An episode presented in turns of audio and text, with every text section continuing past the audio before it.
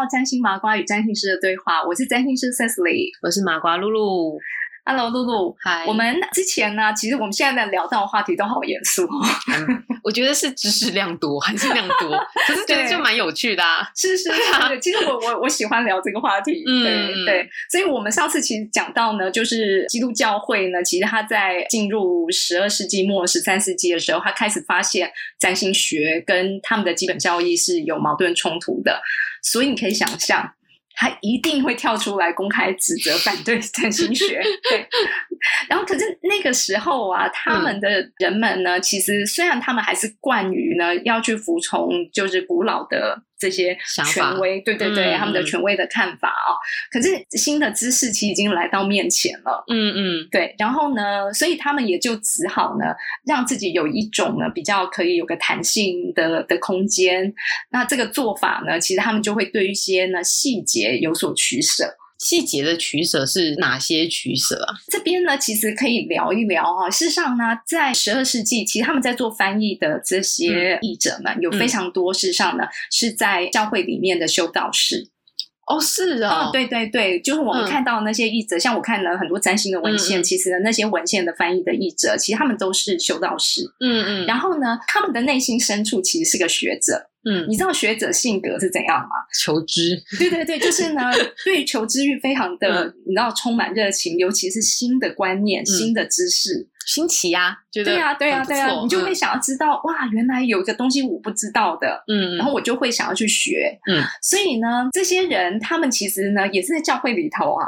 他是教会里面的非常非常根本的一群人，可是他们发现这些知识跟传统他们的宗教的观念有点抵触。嗯，对，就是抵触 冲突的的这些部分呢，他们就先放一边。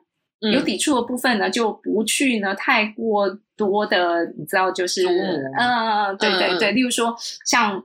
我我猜了哈，我猜想大概就会是占星学的预测啦。嗯，哦，他们没办法完全掌握的，他们可能就说那先放在一边。嗯，对，就是我对啊，我去推算你以后怎么样怎么样这种事情的内容，就先放一边。可是他就先呢，把他的焦点放在，例如说比较像去观察这些天体啊、太阳、月亮各个行星的运动的知识啊。嗯，然后呢，可以拿来计算日月食。的发生的时间就很精准的发生的时间，嗯。对，然后或者是呢，拿太阳、月亮它们的周期去算出我们叫阴历、阳历时间表。对，我觉得这个是很聪明的选择，因为毕竟说，假如我们农业需要看天天的时间呢，没错没错，或者说之前我们有讲到测量仪器这件事情，我们必须要把建筑的坚固又耐用，那这些东西就必须要取舍，不然。如果你只是一昧的反，那可能大家就会开始怀疑。但是其实他是非常理性又客观的把这些东西融合起来，是，而且因为算出来的结果就比以前来的精准啊。对啊，他是改进了大家每个人的生活。并且进步，对对，所以其实他们也没办法说，我这个就是不行，因为他们也发现，哎，这个还蛮好用的，对对对，那没办法反反驳了。尤其像我们之前讲那个立法的问题啊，没有办法去算那个复活节的正确日期，好厉害哦！可以可以，是，所以这样子呢，他们虽然就开始慢慢有一个切入点，可以去接受这些新的知识了，这样蛮好的。对啊，对啊。但是呢，前面那个宗教的问题其实还在，因为从十三世纪开始之后呢。这些宗教权威人士其实是感受到这个新思想的威胁，所以他先下令处分研究呢亚里士多德的哲学家。哇哇哇！对，好可怕。对，所以呢，其实不只是占星学，是连哲学，就是研究哲学呢，其实也一样，就是呢被谴责。所以这个时候，其实神学跟哲学家他们之间的冲突越来越深。可是神学跟哲学其实。他们应该可能追求一些东西，或是想法是比较接近的。例如说，他们可能想要追求某一个人的道理，或是一些真理的一个一个思路。对对对，就是对对对，会觉得有有一点奇怪那样子。对对，因为呢，哲学家跟神学家比较不一样，因为神学家是基于信仰，可是呢，哲学家没有这个信仰的框架，他只是单纯的就一个理性的态度去思考存在的意义。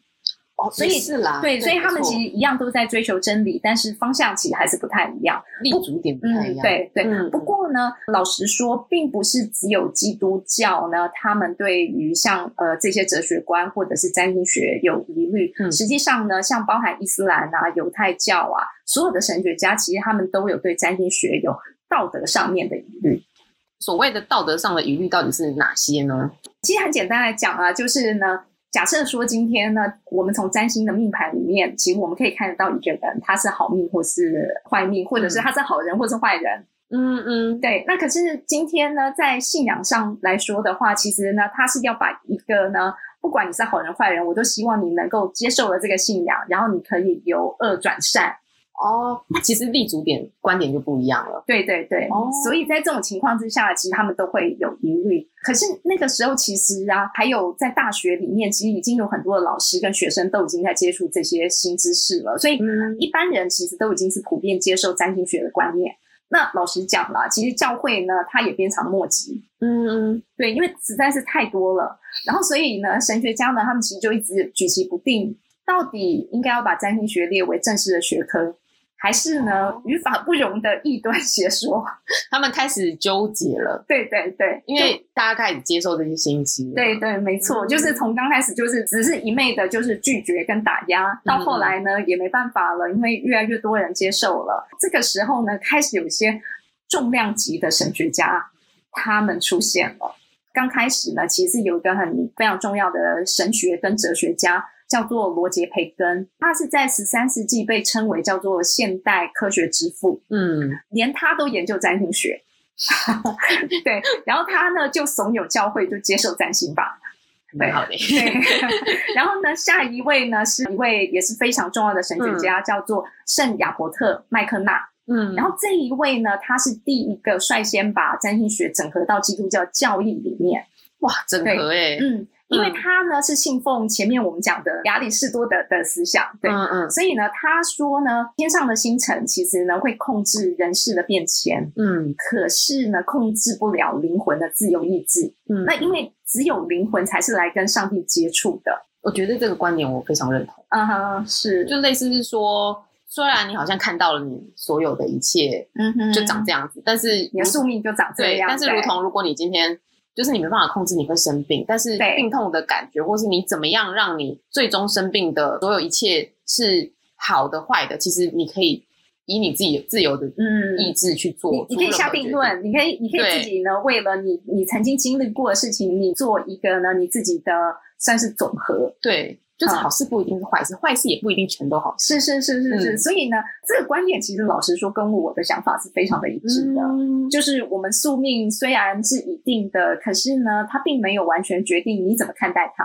没错，对。然后，所以后面呢，刚刚前面讲这个神学家麦克纳，他还有一个更知名的学生。这个学生呢，被称为就是在基督教呢是一个古今最伟大的神学家，叫做托马斯阿奎那。他的神学思想的一个重要性呢，只有我们之前曾经提过圣奥古斯丁能够跟他相提并论。哇，对，所以非常非常重量级的这个人物出现了。所以呢，阿奎那呢，他就认为天上的星辰是上帝的代言者。所以呢，他是呢所有我们世间的所有的事情的起因。嗯，然后他用这样子的想法呢，就是呢去让教会去接受跟认同占星学。嗯嗯，所以从他开始，因为他这么这么的具有分量，然后从他开始之后呢，就占星学就正式的被这个当时最重要的权威给接受，被打压，慢慢的出来。对对。不过呢，刚开始他的学说也并不是无风无雨啦，因为后来呢，其实像。巴黎主教其实还有针对他的阿奎那的学说，就发了两百多条的谴责令，太多了吧？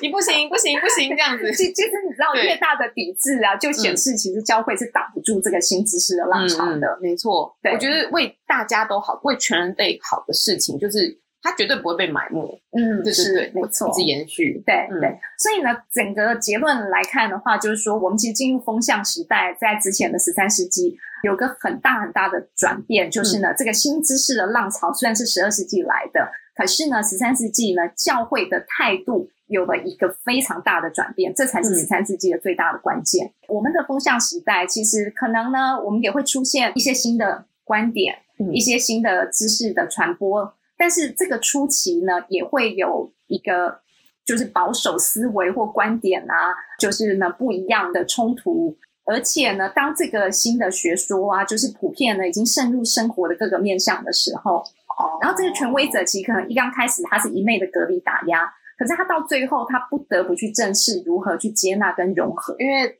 所有的人民都已经开始认同了这些新知识，甚至新的观点，观点，对对对对对。所以我们可以去想，就是很有可能在我们现在的世界里面呢，还有一些国家啦，或者一些组织啦、团体啦，可能他们还处在一种呢非常思想封闭保守的状态，可是他们会在现在的这个时代呢，被这个新的知识给冲击。嗯嗯，对。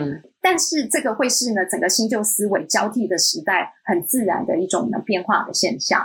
有冲突是最好的。嗯，其实对啊，其实我们可以去想象，就是我刚刚讲的那些东西，大概会有点像是我先想到，可能是像我们现在其实呢，在台湾，我们的同性恋同志其实非常自由的。可是，在那之前，其实大家都到现在还是很多人没有办法接受。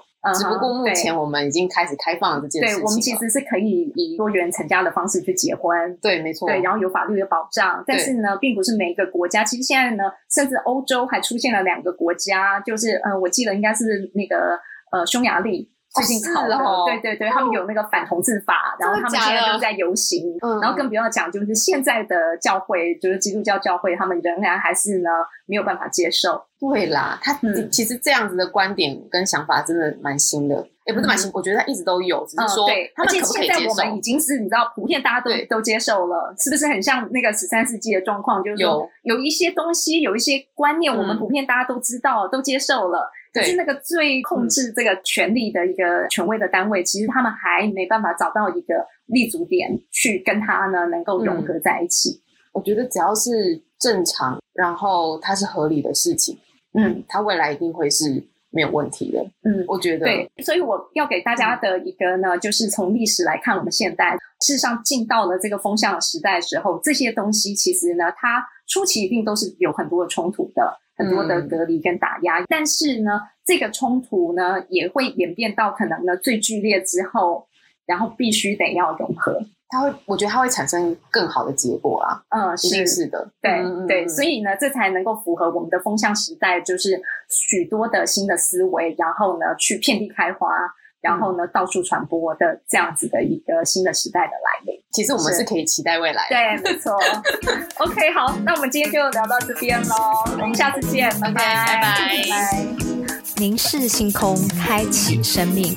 占星就是一门教我们了解独特自己的学问。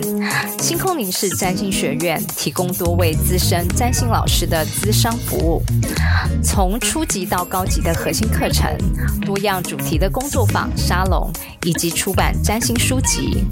欢迎您到星空凝视的脸书、微信公众号、Instagram 关注我们。